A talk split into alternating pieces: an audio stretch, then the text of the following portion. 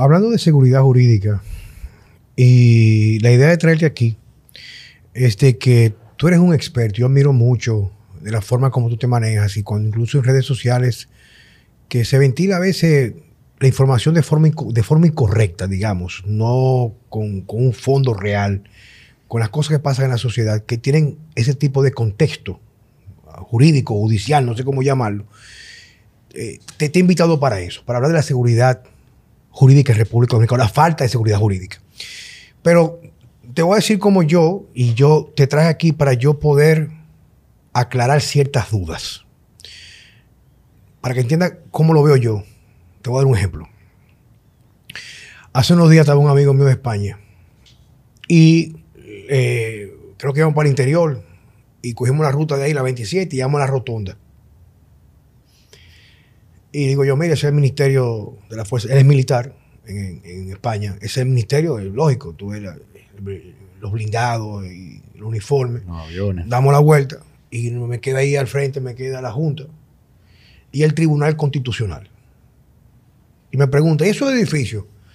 Digo, bueno, mira, eso que tú a la derecha es la letrina y lo que está al lado es el papel para limpiarse el culo. O sea, Tú me preguntas a mí, dentro de, dentro de mi ignorancia, por llamarlo de esa manera, por lo que yo puedo ver, no que yo lo leo, de las cosas que acontecen en el ambiente, la, gente relacionada a uno. Y también lo que pasó en estos últimos tres años. Lo que mismo que pasó cuando el asunto de lo que pasó hace tres años, para que no vayan a tumbar también en la vaina esta, este episodio, de que aquí se pasaron la constitución por el culo 15 veces, se limpiaron. o sea, era una cosa impresionante. Y para mí eso es lo que yo llamo, tú me vas a corregir, falta de seguridad jurídica. Donde no hay en realidad como una estructura que defienda ante todo la aplicación de la ley y mucho más de la, se dice la Carta Magna, ¿verdad que sí? Correcto. La Carta Magna. Y casos como personas, por ejemplo, que yo he escuchado que hacen un negocio, yo hago un negocio con él, y cogen un papel, firmamos, a lo mejor lo, notarizamos, yo le entrego 10 millones de pesos a poner un negocio. Y al día siguiente se compra una lancha y se va a beber romo para la playa con los, 10 millones. Que pasó un caso con mi, amigo el difunto Julio Lugo, que le vendieron unas propiedades con un doble título, que fue un lío del diablo. La vaina fue que en ese proceso ya saben que el tipo me engañó, vamos a un juez, están los papeles, y en lo que se averigua que se va a hacer, él sigue fumándose los 10 millones, gozándolo, etc. Te estoy diciendo la percepción que tiene el que está de este lado, pero tú me dirás. Bienvenido, Giancarlo. Eh, antes de contestar la pregunta de Juan Carlos, sí, una breve introducción de, quién tú eres. Para, que, sepan quién es tu invitado en el día de hoy. Quién no te ha visto antes aquí. Muy bien, gracias, estimado. Eh, gracias por esta invitación a este importante podcast que mucha gente lo escucha. Eh, mi nombre, para los que no me conocen, es Giancarlos Martínez Segura. Soy abogado en ejercicio de Derecho Penal, Civil eh, y Derecho Administrativo, entre otros temas jurídicos de interés para, para la población. Estamos aquí agradecidos de la invitación y nosotros entendemos tu concepto, ¿verdad? no sé si, si el colega quiere decir algo antes de responder la pregunta de Juan Carlos, que es muy importante. Una cosa es lo que dicen las normas, las normas, y otra es cómo la ciudadanía lo percibe. Y eso es parte de la seguridad jurídica o de la inseguridad, que lo voy a pasar a explicar en breve. Sí, yo tengo unas preguntas, pero como no van exactamente por la línea de Juan Carlos, si tú quieres contestar esa parte. Dale para allá, papu. Ilústrame. Muy bien. Entonces, miren, antes de hablar de inseguridad jurídica, tendríamos que comprender primero qué es la seguridad jurídica, que no es más en un Estado social y democrático de derecho como se percibe, se constituye la República Dominicana por definición propia de nuestra Constitución, no es más que el conjunto de reglas que están bajo un pacto social o es el pacto social de ese país donde los ciudadanos tienen que conducirse dentro de ese ordenamiento jurídico. Esa es la parte de los ciudadanos, cumplir con las reglas. Pero es además una cuestión de Estado, es decir, el Estado como director, como regulador de la sociedad, tiene que aplicar la ley para todos sin distinción de personas. O sea, eso es la seguridad jurídica, vivir bajo un marco de previsión, es decir, que usted sepa que si usted se pasa la luz en rojo, usted sabe ya cuál es la sanción. Si usted mata, usted sabe cuál es la sanción. Si usted roba, etc. Es decir, es vivir en una sociedad que tiene unas reglas escritas, previas, definidas. Eso es la seguridad jurídica, contar con una previsión jurídica para cada situación que ocurra dentro de una sociedad. Ahora bien, de ahí entonces que la inseguridad jurídica sería el incumplimiento ya no de la ciudadanía, porque en una sociedad siempre los ciudadanos podrán incumplir las normas. La seguridad jurídica radica en que el Estado y las instituciones sean fuertes aplicando la normativa y que la sociedad se entienda que hay instituciones fuertes. Y justo. la justicia viene de aplicar lo que dice la ley escrita, lo que la ley deja claro. Entonces, ¿cuál es el problema en la República Dominicana? Los rankings internacionales e incluso las encuestas locales revelan un problema gravísimo. La Policía Nacional, por ejemplo. Las últimas encuestas revelan que cerca del 80% de la población no confía en la Policía Nacional. Eso es gravísimo porque la Policía Nacional como el ente de prevención y además represivo de cara al ciudadano ante la comisión de delitos, debería y debe ser una institución fuerte desde el punto de vista moral y desde el punto de vista institucional de la aplicación de las consecuencias eh, legales. Entonces, cuando nuestra policía tiene un descrédito, eso habla de la falta de seguridad jurídica porque el ciudadano, que es el usuario de la policía, que es el cliente de la policía, porque cuando usted tiene un problema de cierta naturaleza, usted acude a la policía o al Ministerio Público.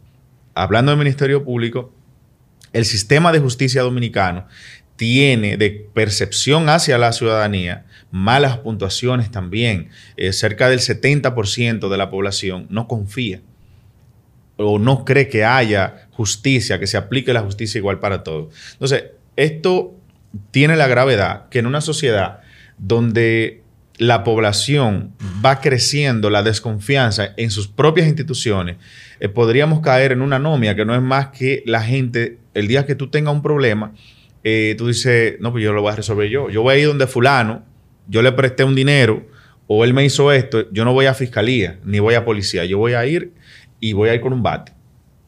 Le voy a romper dos piernas. Yo hice justicia. Es decir, ahí no podemos llegar, porque la sociedad que tenemos que construir para cerrar ese capítulo tiene que ser una sociedad donde se confíe en las instituciones, pero esa confianza hay que ganársela. Aplicando la normativa. Mira, antes que Checo hable, que va con el, tema que yo te puse a ti. Para mí, o sea, mi observación, o sea, observación quiere decir, yo no me llevo de la virtualidad lo que yo veo todos los días, por ejemplo. Tú vas en la calle, en la avenida López de Vega, y ponte que tú hagas algo, una infracción, por ejemplo, tomaste el celular, no sé, saliste los primeros 100 metros de, tu parqueo sin el cinturón para ponerte luego y te paró un AME o un DigiSet, como se llaman.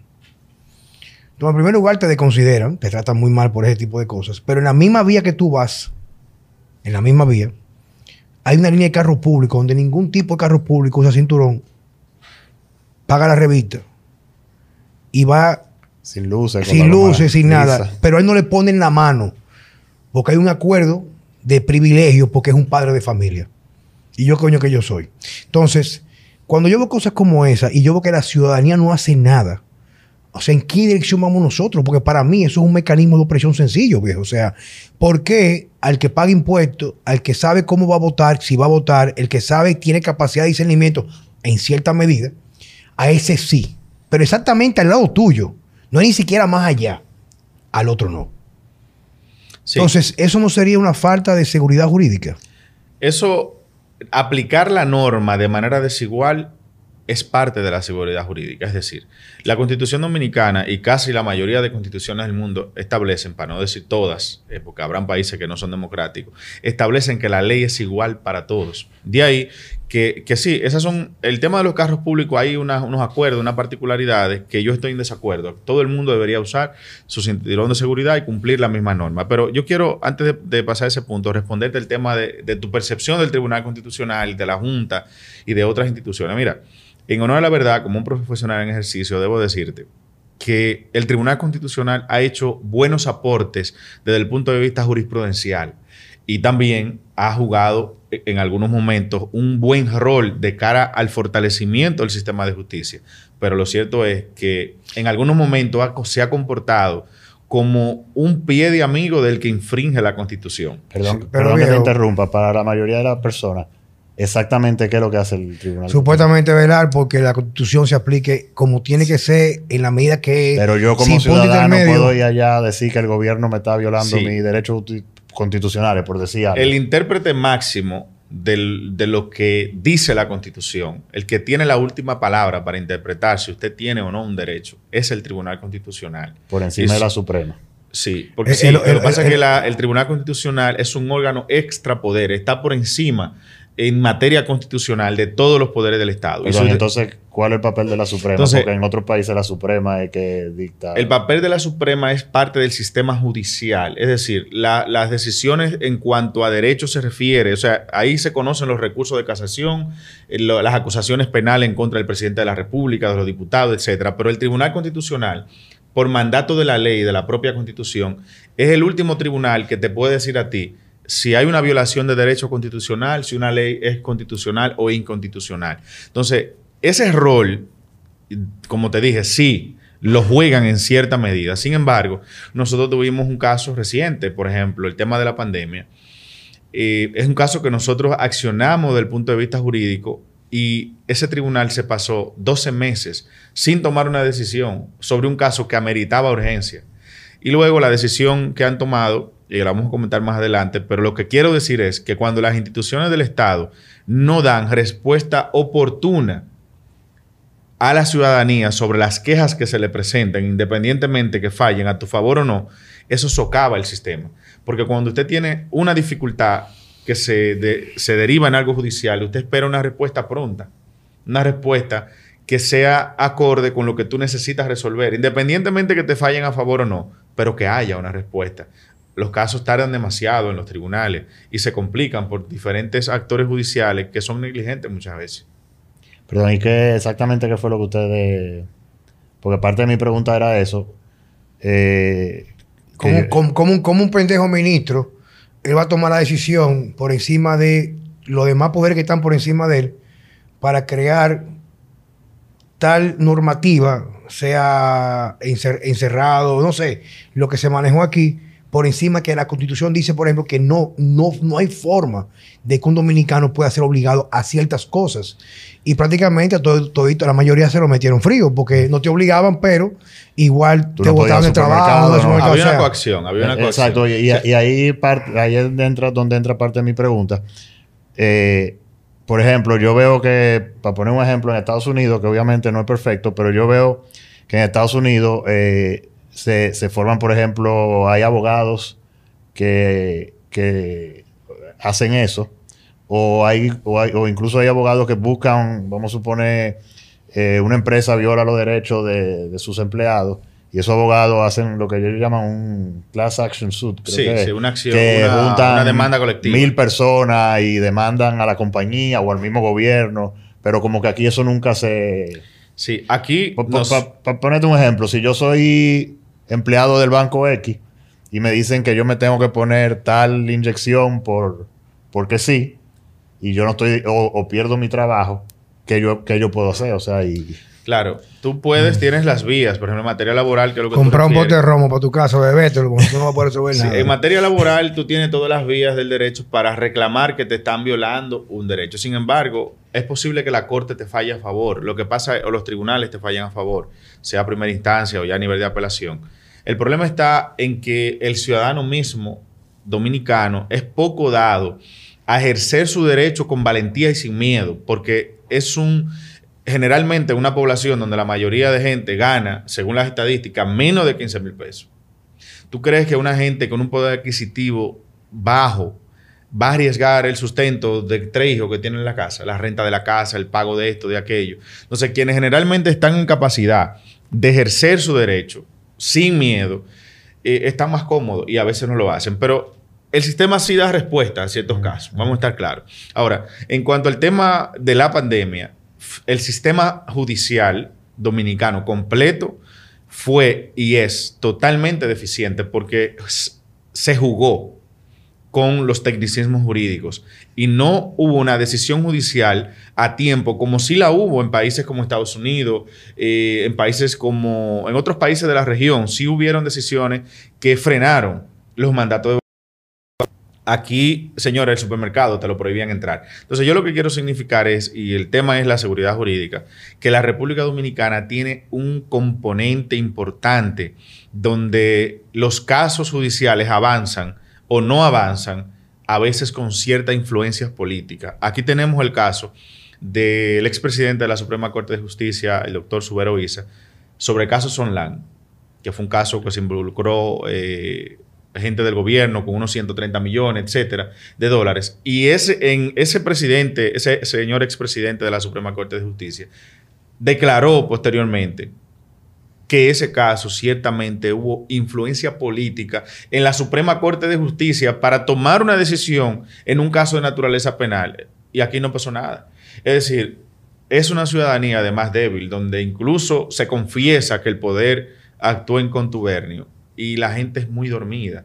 No existen regímenes de consecuencias fuertes, a pesar de que están escritos, pero es una sociedad poco organizada de manera civil eh, para exigir el cumplimiento de las normas. Aquí tuvimos movimientos como Marcha Verde, por ejemplo, que estuvo articulado en algún momento y se vio empuje y tuvo cierta eh, influencia, pero ahora no lo vemos, por ejemplo. Y otros movimientos, solo por citar algunos. O sea, no hay, eh, como en otras naciones, instituciones de naturaleza civil que son persistentes en el tiempo en sus luchas.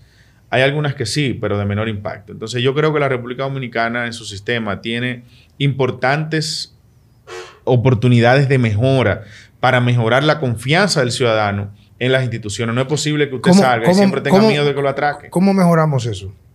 ¿Por dónde comenzamos? Lo primero, para darte el primer ejemplo de algo que afecta a la gente día a día en la calle es muy claro. Tú sales aquí al frente, eh, aquí en la calle, estamos en el Distrito Nacional, y tú no te atreves a ir caminando hablando por un celular.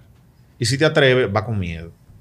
Porque hay una percepción poderosa y una realidad de que te atracan en cualquier barrio marginado o en cualquier sector de, de, buenos, de buenos ingresos. Entonces, ¿qué necesitamos para eso? Más patrullaje. Necesitamos una policía que no sean policías que estén que no tienen ni siquiera sus necesidades básicas cubiertas. ¿Y no sería mejor, más importante, comenzar por la cabeza de la culebra? ¿Cuál sería? Por ejemplo, a tu manera de ver. Por ejemplo, crear un sistema donde haya leyes de consecuencias para el crimen de cuello blanco en el gobierno, la corrupción, el ejemplo que dan los gobernantes, la impunidad, robar, me lo llevo todo, hago un sistema, hago todo un círculo mediático de un juicio, pero nunca me tocan el dinero que yo me robé, lo capitalizo, lo invierto, paso a ser un nuevo millonario y pisoteo el resto de la sociedad. Por ejemplo, no, digo, no, una observación. Es una observación válida, pero ¿cuál es el problema? Es que las sociedades, los pueblos, son un organismo, por llamarlo de alguna manera, son un ecosistema complejo. La delincuencia, la violencia, la falta de seguridad ciudadana es compleja. Tú puedes resolver el problema de la corrupción, que de hecho somos uno de los peores países en el mundo en impunidad y corrupción. Pero tú puedes resolver eso y no necesariamente vas a resolver el problema de la delincuencia común. Hay que atacar en varios frentes, pero al final del día sí tenemos un sistema de justicia que no es robusto en la aplicación de las consecuencias. No es que no hayan consecuencias. Aquí está todo tipificado. Aquí está todo reglamentado. Aquí hay penas para todo. El problema está en la aplicación de, esa, de esas normativas. Es débil. Entonces yo lo que quiero significar es que como sociedad nuestras instituciones tienen que ser fortalecidas y el ciudadano debe organizarse en movimientos civiles, no necesariamente políticos, para ser bloques de presión a que se hagan cambios en nuestros sistemas, en nuestra policía. No podemos continuar siendo un país que cuando usted ve a un policía, eh, fácilmente usted tiene más miedo que sentimiento de seguridad y que debe ser al contrario. Si usted ve la autoridad, usted tiene que tener seguridad, sentir seguridad, pero el problema está que tenemos agentes en una buena medida mal formados y mal pagados. Entonces, no podemos exigirle magia a esa gente cuando ni siquiera cubrimos sus necesidades básicas. Claro, no solo es ese el problema. Y cuando vemos un todo, tenemos el problema de la corrupción, de la impunidad, los delitos comunes. Al final del día, lo que necesitamos es la seguridad jurídica, que es tener instituciones que apliquen las normas para todos, sea apellido X o sea apellido A. yo, yo siempre he pensado en ese sentido, cuando te pongo yo el asunto de comenzar por la cabeza de la culebra, es el hecho de que yo creo que muchas de las cosas que pasan en República Dominicana es porque se ha perdido la fe y la esperanza de que hay una justicia social porque lo que se vende, lo que se ventila, lo que se ostenta a partir del poder es la impunidad completamente. Entonces, ¿qué resulta? Que, por ejemplo, si yo tengo un papel definido en una institución del gobierno para hacer un papel definido, pero mis energías van solamente a enriquecerme de forma ilícita y dar el pan y circo a la plebe, la gente pierde la esperanza. Porque yo creo que lo que hace que la República Dominicana no sea un paraíso real es la falta de seguridad jurídica. O sea, donde una persona pueda decir que, por ejemplo, si yo, si yo, eh, por decirte algo, soy pobre, pero el que puede pagar paga impuestos para que yo, si me da una enfermedad catastrófica, porque aquí se genera el dinero para eso, ese pobre pueda recibir las atenciones primarias necesarias o radioterapia o quimioterapia. Pero resulta que en gobiernos anteriores, por ejemplo, que eso está ahí, se hace toda una inversión millonaria en un hospital, por ejemplo, y eso vamos a hablar de justicia, y se erogaron los, los fondos y un senador o un funcionario X se metió en ese proyecto, hizo las facturas, compró, gastó, aparentemente, claro, en beneficio de la máquina nunca llega llegan máquinas vacías, entonces tú creas un precedente en el cual con un cambio de gobierno o porque hay una ley que protege al senador o X fulano de tener inmunidad en ese sentido, entonces eso crea un mensaje que socala en realidad. Porque yo creo que una de las cosas que le pasa al dominicano es que se ha desmoralizado, ha perdido fe. Y pasa mucho. Vemos como la gente de clase alta se ha vuelto egocentrista, ha perdido lo que se llama empatía social. ¿Qué está buscando? Bueno, como tú estás tan jodido, yo me voy a enfocar en lo mío, en vivir en mi torre súper protegido, un carro blindado, mis hijos seguros, yo matiendo afuera, pero no es lo que nos compete al resto. Entonces, cuando digo seguridad también, y entiendo lo que, tú me estás explicando, me, da mucha luz, porque voy entendiendo muchas cosas, pero yo creo que suena, suena un poquito más a rama y no a raíz. Porque yo siempre he dicho, en un negocio o un país, en cierto modo, se estructura como una empresa cualquiera donde hay personas interesadas que los que están abajo hagan un trabajo para que los beneficios le toquen a todos, de una forma u otra, por decirlo de esa manera. Pero en un país tan rico, tan rico con tantos recursos y que estemos sometidos a una pobreza por la falta de capacidad de las gentes que toman decisiones y están supuestos a aplicar las leyes, no legislan por el bien del país, sino por bienes partidarios, por, perdón, o sea, beneficio partidario, pero al fin y al cabo no hacen lo necesario. O sea, no sé si, no sé si me, me debo entenderte, Papo. O sea, ¿cómo es posible, por ejemplo, yo he trabajado veinte y pico de años, pago mis impuestos, yo he tirado para adelante. Y yo no puedo tentar la riqueza que consiga un político en dos o cuatro años, que sus hijos disfrutan como ya, como nuevos abanderados, como si fueran de sangre azul, en, en la calle. Y esos hijos hacen política.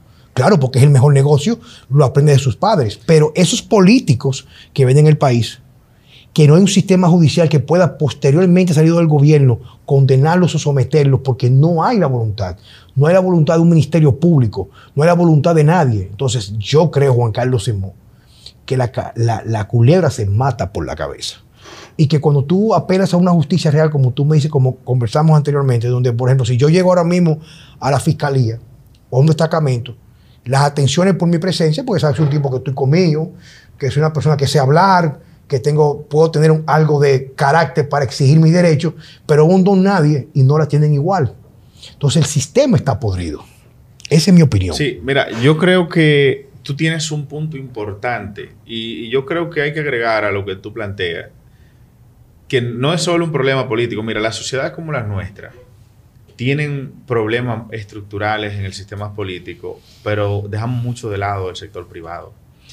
El sector privado hay grandes sistemas de corrupción en perjuicio de las grandes mayorías.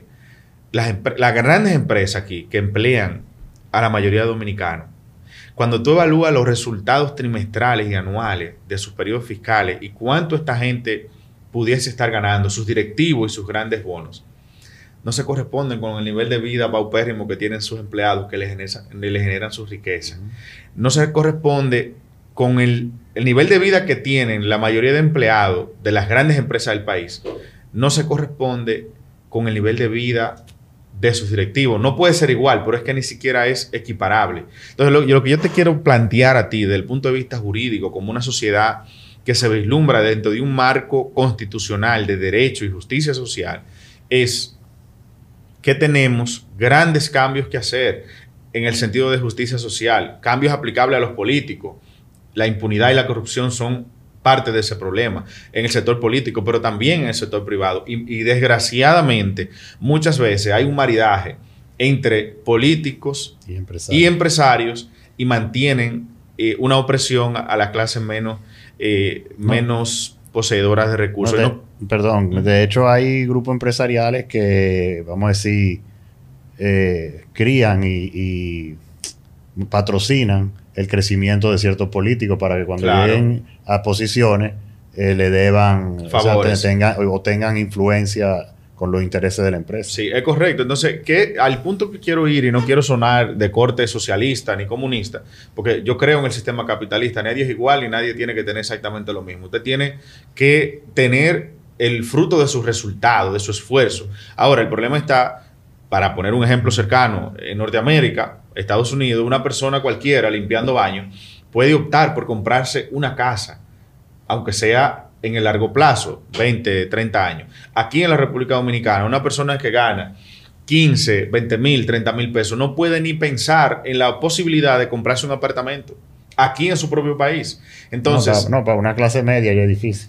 Exacto. Entonces, lo que te quiero transmitir es que la falta, la seguridad jurídica dentro del marco propio de lo que es el ejercicio del derecho estricto, sí, hay falta de seguridad jurídica, pero también en la República Dominicana hay muchas injusticias sociales, donde la gente vive en un país que no puede ni comprar quizás un carro, quizás eh, una casa digna, producto de lo que gana. Entonces, yo entiendo que hemos ido avanzando, porque tampoco podemos ser pesimistas. Me parece que como país hemos logrado eh, avances, las propias instituciones han ido mejorando. Antes había mucha más corrupción. Antes, por ejemplo, tú tenías fiscales que si usted era diputado, usted lo nombraba, ese mío, y lo que usted dijera como diputado, ese fiscal hacía. Sin embargo, eh, hubieron reformas donde ahora los fiscales se nombran por concursos. Sí, ha habido en esos concursos ciertas manipulaciones, se percibe, incluso los propios fiscales lo han denunciado. Sin embargo, es distinto ahora porque hay gente que yo mismo conozco que fueron a la escuela del Ministerio Público sin políticos, sin relaciones y sin nadie, y son fiscales, y son gente decente, gente honesta, igualmente policías. O sea, dentro del sistema tenemos cosas buenas. Ahora, tenemos que como sociedad, como dije, organizarnos, ser más demandantes de nuestros derechos. Y eso se refleja en el servicio al cliente, por ejemplo, que es equiparable. El dominicano es un cliente poco exigente en, en los servicios que le dan contrario a los países en Europa, Estados Unidos y demás, que los clientes son súper exigentes, pero es lo mismo que ocurre en esos países donde la gente exige sus derechos de manera militante. Aquí no, aquí la gente es muy tímida, la gente tiene miedo, la gente piensa mucho en él. Entonces, hay que tener una visión de sociedad desarrollada para que podamos llegar ahí. Wow. ¿Qué nos espera en el futuro? Yo pienso que la República Dominicana es un país que tiene oportunidades de mejora, pero sin embargo, vemos nuestros indicadores macroeconómicos, por ejemplo, y son buenos. Hay un clima de inversión aceptable, hay confianza en la inversión extranjera hasta cierto punto. Es decir, que partiendo de, esos elementos y que hasta ahora tenemos un clima de paz social aceptable, sí, tenemos delincuencia común, etcétera, pero no estamos en Haití. Estamos en un país donde hay instituciones, no tan fuertes, pero las hay y se trabaja en mejorarlas. Entonces, yo creo que el futuro promete positivamente hasta el punto que los gobiernos, el presente y los futuros, continúen mejorando las cosas, al menos en cierta medida.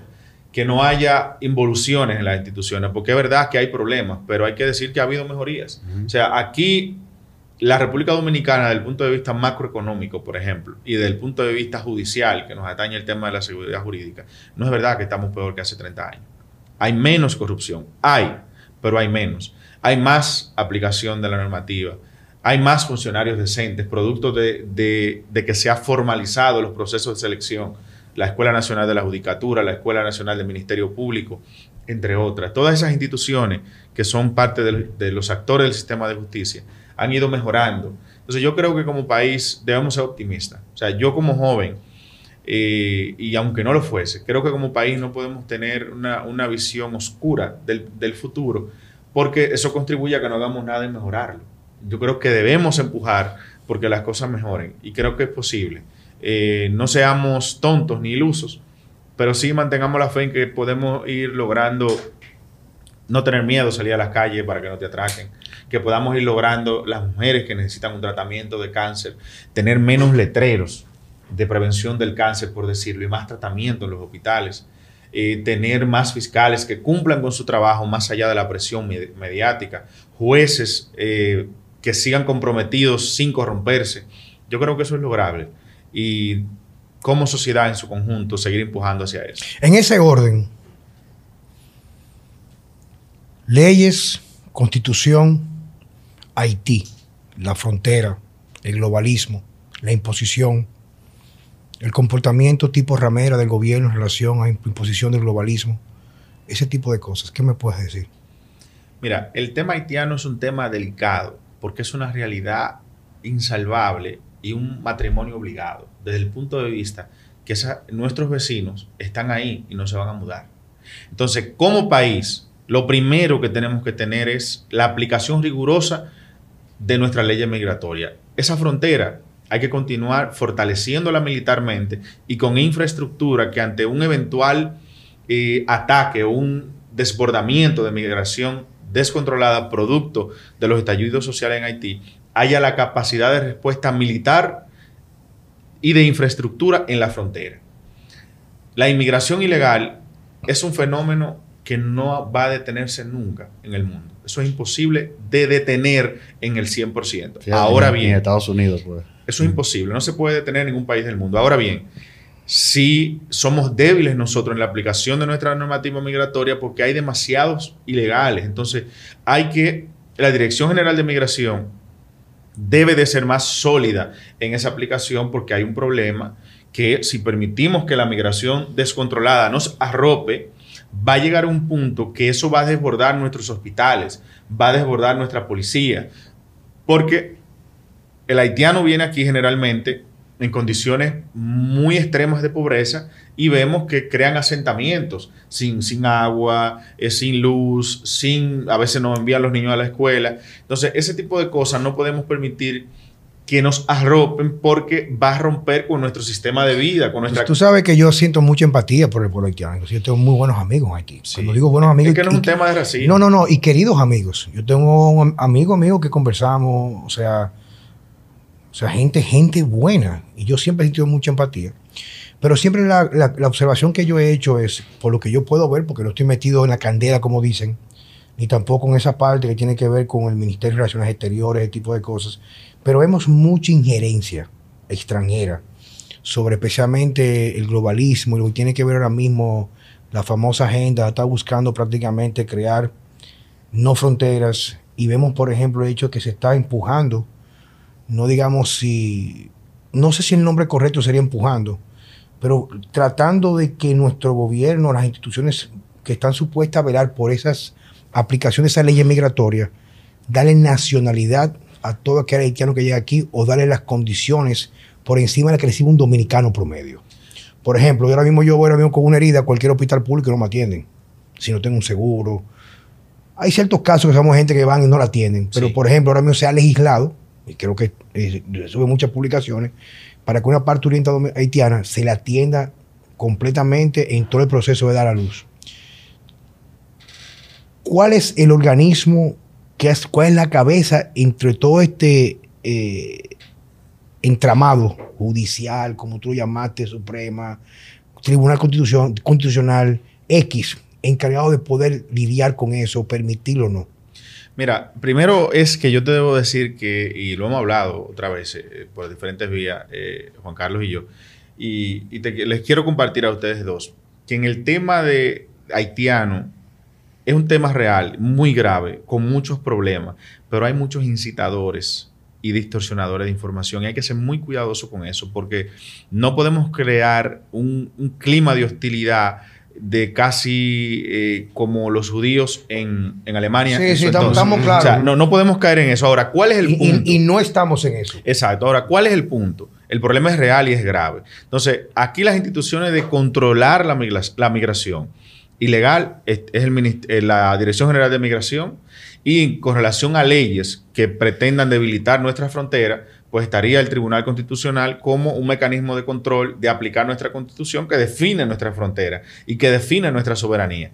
Yo no creo, yo no creo que incluso si hubiese un plan que sea lograble no tener una frontera con Haití o fronteras abiertas, por razones culturales, históricas, eh, demasiada, con muchas raíces. Aquí hubieron enfrentamientos militares y bélicos con Haití, que en la cultura y en la memoria histórica del dominicano es inadmisible que esa frontera se abra. Y ante una eventual ocurrencia de esa naturaleza, habrían graves conflictos de violencia entre ambos pueblos que yo creo que no hay que llegar ahí. Y la injerencia de, organismos extranjeros, yo creo que eso hay que tomarlo con pinza. ¿Por qué? El gobierno se cuida, porque acuérdense que nosotros no somos Rusia, no somos Estados Unidos, no somos Alemania, somos una mitad de una isla en el Caribe que dependemos de la inversión extranjera, que dependemos del clima de inversión, que dependemos de la paz y de mucho cómo, viene el extranjero aquí que invierte. Entonces, el gobierno, tácticamente y en beneficio del propio pueblo dominicano, no puede abrir una guerra eh, frontal con ciertos discursos porque nos va a perjudicar. Entonces, hay pleitos que tú tienes que echarlo, pero con prudencia. Yo creo que ningún político de los que ha subido al gobierno podrán haber sido irresponsables en la aplicación rigurosa de, la, de las normativas migratorias. Ahora, no creo que esté coludido con un plan internacional para socavar la soberanía dominicana, porque es una cuestión hasta de lógica, pero hay que estar vigilante. Hay que estar vigilante. Ahí hay un movimiento ahora que se llama Marcha Patriótica, que lo está dirigiendo el Instituto Duartiano. Van a los pueblos, hacen marcha, concientización sobre el problema que significa eh, las dificultades sociales que tiene Haití y la migración ilegal en nuestro país. Yo creo que ese tipo de movimiento es válido, ese tipo de acción. Ahora, sin embargo, critico además otros movimientos muy ultraderechistas, por llamarlo de esa manera, que pretenden impedir el ejercicio de derechos de otras personas. O sea, todo lo que aquí hay personas que si usted habla de lo haitiano, que usted por lo menos dice que el haitiano es trabajador, si fuera el caso, usted es un traidor a la patria. Entonces, hay, que cuidarse. pero déjame decirte que pero eso es, un extremo. Sí, pero hay mucha gente que piensa así y ahí, hay que, cuidar eso. y ahí quería hacerte un punto. Sobre todo en el pasado gobierno, cuando se destapaba algún tema de corrupción en los medios, al otro día o a los pocos días salía alguna noticia que un haitiano mató a, a machetazo a dos dominicanos, por decir. Y por ejemplo, el, yo tengo un señor que va a la casa, que es como un todólogo, electricista, y él iba a la casa y él nunca a mí me habló de que si se robaron, que era, no, porque los haitianos no van a invadir, no, porque ayer un haitiano mató a un tipo, ¿entiendes? Y eso yo lo he visto eh, repetido varias veces con, con, varias personas que, de, cierto, de cierta clase económica eh, y social, ¿tú me entiendes? Pero parece que, como tú dices, que se manipula mucho esa información para distraer, aparte a lo que pueda ser verdad o no, pero se manipula mucho esa información para distraer la atención de temas, de temas locales o locales y locales. Yo quiero concluir en cuanto a ese aspecto. Mira, el problema haitiano en la República Dominicana, o más bien el impacto e influencia de la crisis haitiana en la República Dominicana, entiéndase, la inmigración ilegal, descontrolada, el probable ocurrencia de asentamientos humanos acá en la República Dominicana, un estallido social en, Haití que devenga en una estampida de haitianos hacia acá. Esos son riesgos graves potenciales y que los dominicanos tenemos que estar listos para enfrentarlo desde el Estado, desde el punto de vista militar y de infraestructura para detenerlo. Ahora, en el país hay que tenerle cuenta a grupos extremistas que hacen política irresponsable con eso. Porque aquí no podemos crear un país donde usted vea a un extranjero, llámese como se llame, y usted crea que, eso es eh, una traición a la patria, porque la inmigración va a ocurrir siempre.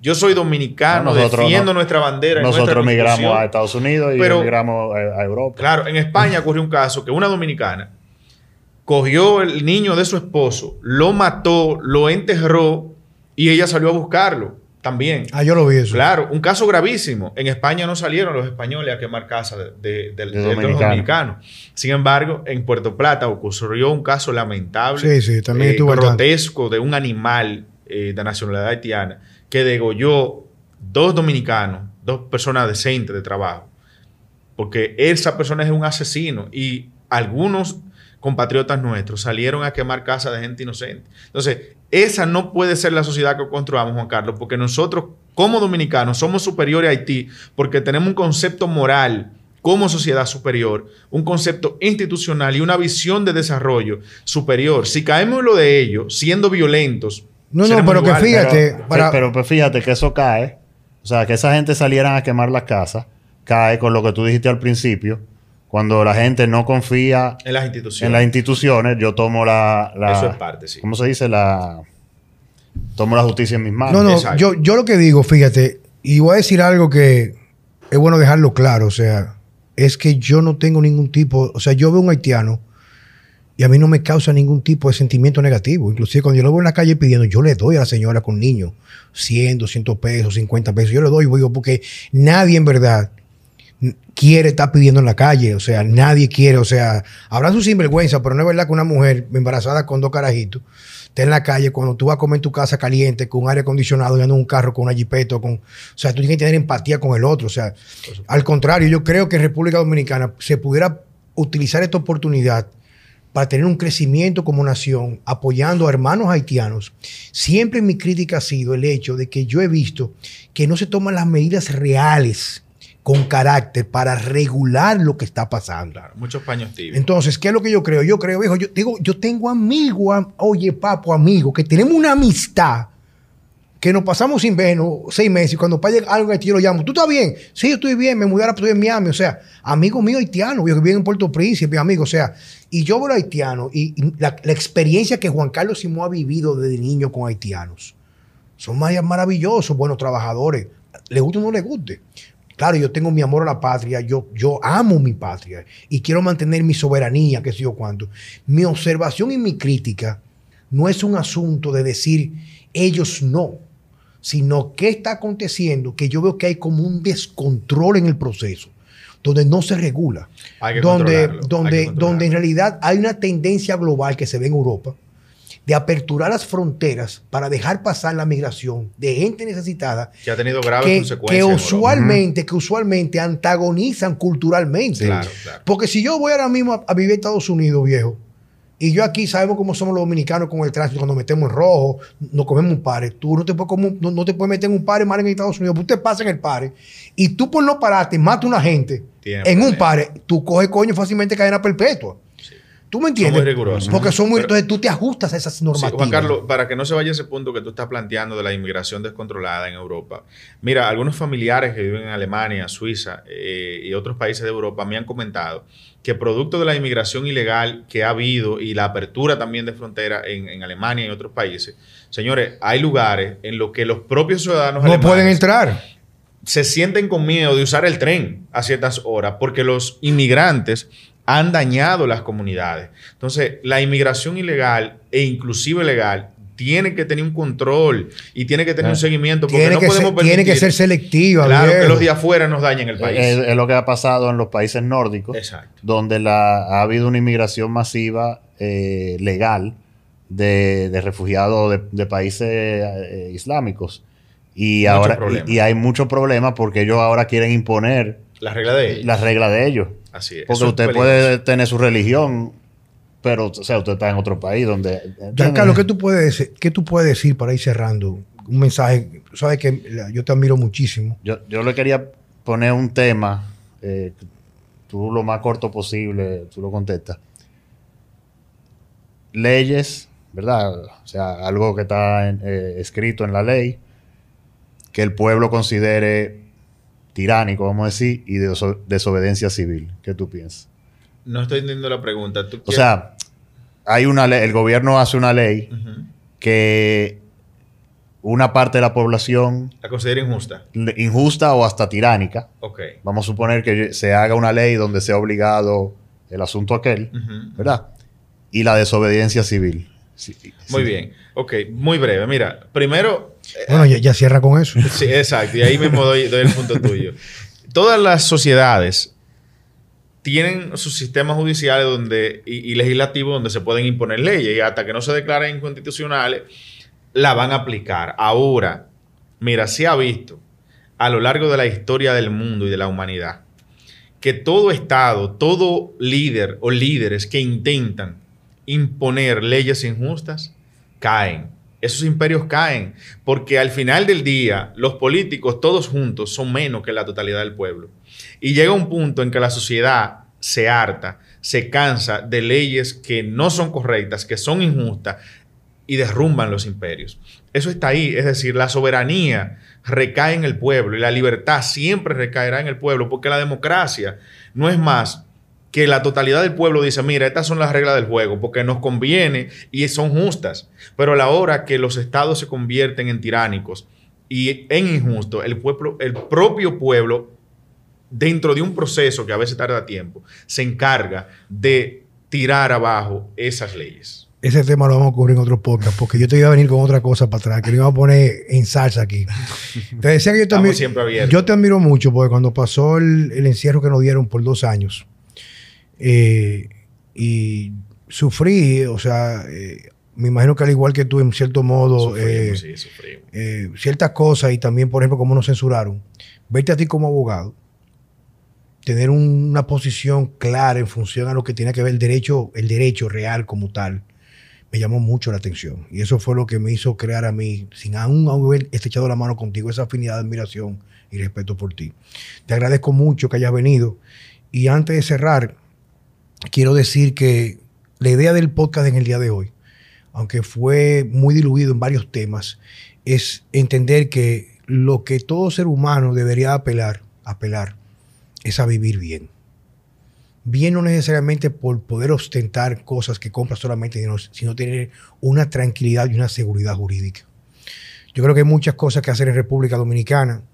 Y cuando tocamos el tema haitiano, yo en realidad siento mucha, mucha empatía por el pueblo haitiano, porque no he tenido yo, Juan Carlos Simón, directamente ninguna mala experiencia con nadie, así como he tenido malas experiencias con extranjeros de otra nacionalidad y con amigos o compatriotas dominicanos, habrán sus excepciones. Pero yo creo que lo tenemos que apelar es que haya un nivel de justicia un poquito más equitativa y que las personas están supuestas a velar porque esos principios fundamentales que son normas para regir una sociedad más llevadera se lleven a cabalidad. Así es. Muchas gracias por estar con nosotros, Giancarlo. Juan Carlos, muchísimas gracias. Eh, gracias, eh, también a los dos. Eh, mi admiración también para ti. Te respeto muchísimo y eres una persona influyente desde el punto de vista positivo. Hay mucha gente que influye en los medios de comunicación y en otros ámbitos de la vida, pero de manera negativa. Creemos que ustedes están influyendo de manera positiva. gracias. Estamos a la orden y ese reconocimiento que nos hace es realmente para mí un compromiso de tratar de seguir mejorando nuestro ejercicio y de estar del lado de las causas justas. Señores, muchas gracias por estar en Vida Sana con Juan Carlos Simó y Francesco Jeremía. Hasta la próxima.